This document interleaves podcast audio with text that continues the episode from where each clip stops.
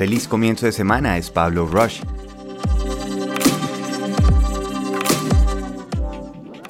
Into the Wild.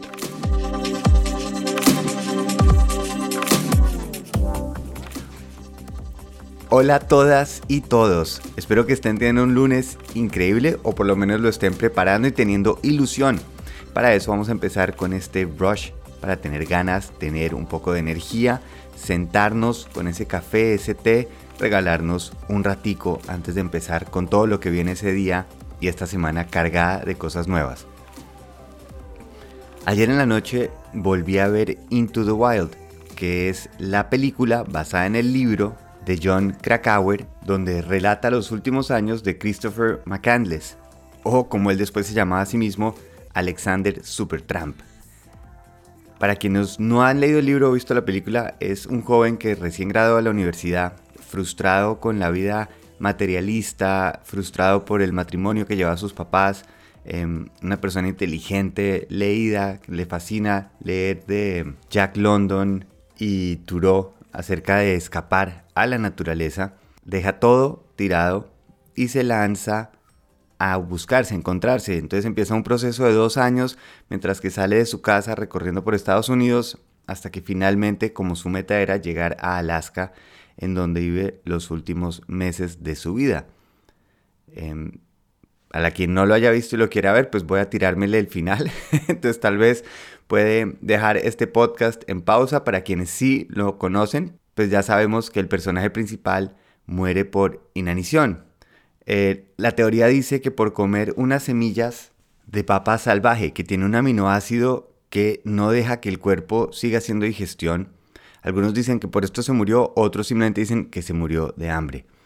El caso es que él durante este tiempo en Alaska trató en un momento de devolverse a la civilización, pero por el río que había cruzado durante invierno o finales de invierno no estaba tan crecido como en el verano, por lo cual no pudo irse en el verano cuando él quería y tuvo que volver a su bus en la mitad de Alaska, donde ya no tenía suficiente comida, no encontró suficientes animales para cazar y murió para luego ser encontrado dos semanas después.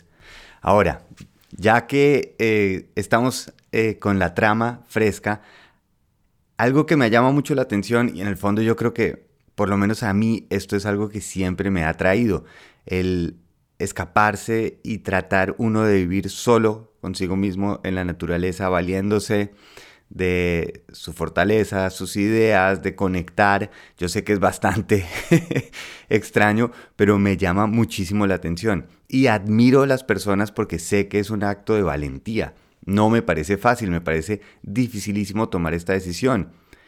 Y admiro el proceso en que este personaje durante Estados Unidos impacta a las personas a las que se conoce, a las personas que cruza sus caminos y entonces es una pareja de hippies, después una persona mayor, otra persona que le ayudó eh, mientras eh, recogían maíz en Estados Unidos. Claramente era un personaje simpático, un tipo querido que lograba un cambio inteligente, preparado. Y cuando hablo de esta película con personas es curioso porque para mí cuando la vi la primera vez era clarísimo. El mensaje de la película es que la vida y la felicidad es más bonita cuando es compartida. Y para mí era clarísimo que eso era el mensaje. Hablando con más personas me decían, no, no, no, no, no. Esa era la naturaleza enseñándole que no podía seguir viviendo ahí. Eh, otras personas dicen que es una persona loca que no encuentra su camino. Eh, no sé, me encantaría saber para ustedes cuál era el mensaje o es el mensaje. Pero ayer reviviéndolo y viéndolo un poquito más sin tanto conexión emocional, no tratando de ser el personaje, sino solo analizándolo, empecé a darme cuenta que al final es una persona con mucho talento, mucho potencial, que cometió errores. Simplemente se metió en una aventura que tal vez le quedó grande. Cuando se fue a Alaska no llevaba ni siquiera una carpa, lo cual sugiere que le toca empezar a sobrevivir desde la primera noche. Por eso le decía el bus mágico, porque realmente encontró esto que era cuando estuvieron una compañía en los 60, esta historia es en el 92, eh, haciendo un trabajo en Alaska dejaron ese bus porque era un refugio y ahí quedó tirado. Y por eso le decía el bus mágico, realmente este le salvó la vida, tenía un lugar para calentarse, un lugar para protegerse. Pero hubo varios errores. Por un lado, pues no entender que el río crece y no tiene un escape. Es decir, ¿qué pasa si no funciona? ¿Qué pasa si decide que ya es hora de volver? El siguiente punto, nunca había ensayado la parte de cazar, de cómo conservar la comida. Eh, simplemente llevaba un librito donde veía el tipo de forraje, de semillas, de plantas que podía comer. Increíblemente duró bastante tiempo y hay que darle ese mérito, duró muchísimo tiempo, pero sí cometió errores. Logró eh, matar un alce, pero no pudo conservar la carne. Luego no pudo salir, como les conté, porque se creció el río. Y luego termina comiendo estas semillas por error porque se confunde con una de las páginas y la descripción, que obviamente una descripción de una mata o una semillita es difícil y si uno está cansado con hambre puede hacer esos errores. Por lo cual, sí, fue un error demasiado costoso. Puede que lo haya debilitado al punto que después ya no se pudo levantar para seguir subsistiendo y consiguiendo comida, sea lo que sea. Si esta persona hubiera tenido un poco más de preparación o incluso estar acompañado o tener alguna forma de pedir ayuda, otra sería la historia. Y toda esta charla viene a ese punto. ¿Qué tanto estamos dispuestos a que el error sea final? esa idea que tenemos que a veces hay que quemar los barcos para que no podamos volver o derribar los puentes, me parece que no obligatoriamente tiene que ser ese el proceso. No tiene que ser que un error cueste el 100%. Me parece que podemos emprender y hacer muchas cosas y sobre todo si nos ayudamos. Ahí sí sigo un poquito insistiendo en entendió la fuerza del equipo si hubiera estado acompañado, simplemente hubiera sido una historia de supervivencia y hubiera sido una buena historia. En el momento que es solo, pues tiene que ser narrada por sus diarios y por otro autor. Si estamos emprendiendo un proyecto en donde nada puede fallar, la probabilidad de éxito es remota, improbable.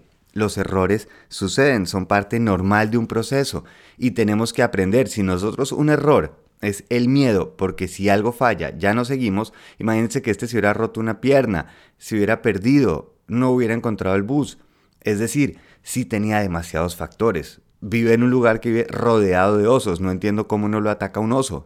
Es decir, no podemos planear una estrategia donde no puede existir ningún error. La razón que Alex Supertramp duró dos años primero viajando es porque tuvo ayuda de personas. Tenía errores, tenía fallos y tenía quien lo cubría. O al revés, él podía ayudar a personas en sus errores. Por eso hay que cambiar la forma en que vemos errar. Errar no es vida o muerte. No tengo que hacer todo o nada. Encontremos porque es que el potencial de una persona así de fantástica no se puede perder por un error. Las ideas tienen que surgir, pero dándole el tiempo. Las aventuras tienen que ocurrir, pero no donde se apuesta todo. No tenemos que ir a la ruleta y decir rojo o negro. Hay más opciones. Juguemos a aprender, a que el error sea parte de nosotros. sobre todo, porque si alguien falla, no nos parece tan grave. Y si no lo vemos grave en los demás, mucho menos lo vemos en lo nuestro. Ese va a ser el proceso. El Into the Wild es mandarnos a ese desconocido sabiendo que vamos a fallar y preparándonos para ese fallo. Y luego incluso, en vez de verlo como un error, simplemente lo vamos a ver como un aprendizaje, como un proceso. Va a suceder. No hay problema. Se sigue. ¿Qué corrijo? ¿Qué aprendo? Adelante. Al final sí da mucha tristeza que una persona con este talento, con esta magia, por un error haya tenido que ser ese el final de su vida no toca, no tiene que ser el final. Tenemos todos el potencial y en el momento que asumamos que vamos a cometer errores, nos lanzamos a esa aventura, a ese salvaje, pero entendiendo que es la situación lo que es salvaje, no yo. Bueno, pues quería compartirles esa nueva teoría acerca de, este, de esta película. Ya pedí el libro, lo voy a leer y luego les contaré qué diferencias o qué aprendizajes nuevos tengo. Me encantaría oír los de ustedes, cuáles son sus opiniones qué creen que sucedió, por qué sucedió, qué aprendizajes sacan. Ahí está la pregunta al final en Spotify y si no, ya saben en pablorush.com me pueden escribir, pueden dejar su voz grabada, pueden mandar un mail. Me encanta oírlos. Esto es lo que más me gusta de este podcast. Hacer una comunidad, una conversación, no un monólogo. Que tengan un principio de semana increíble y muy feliz viaje.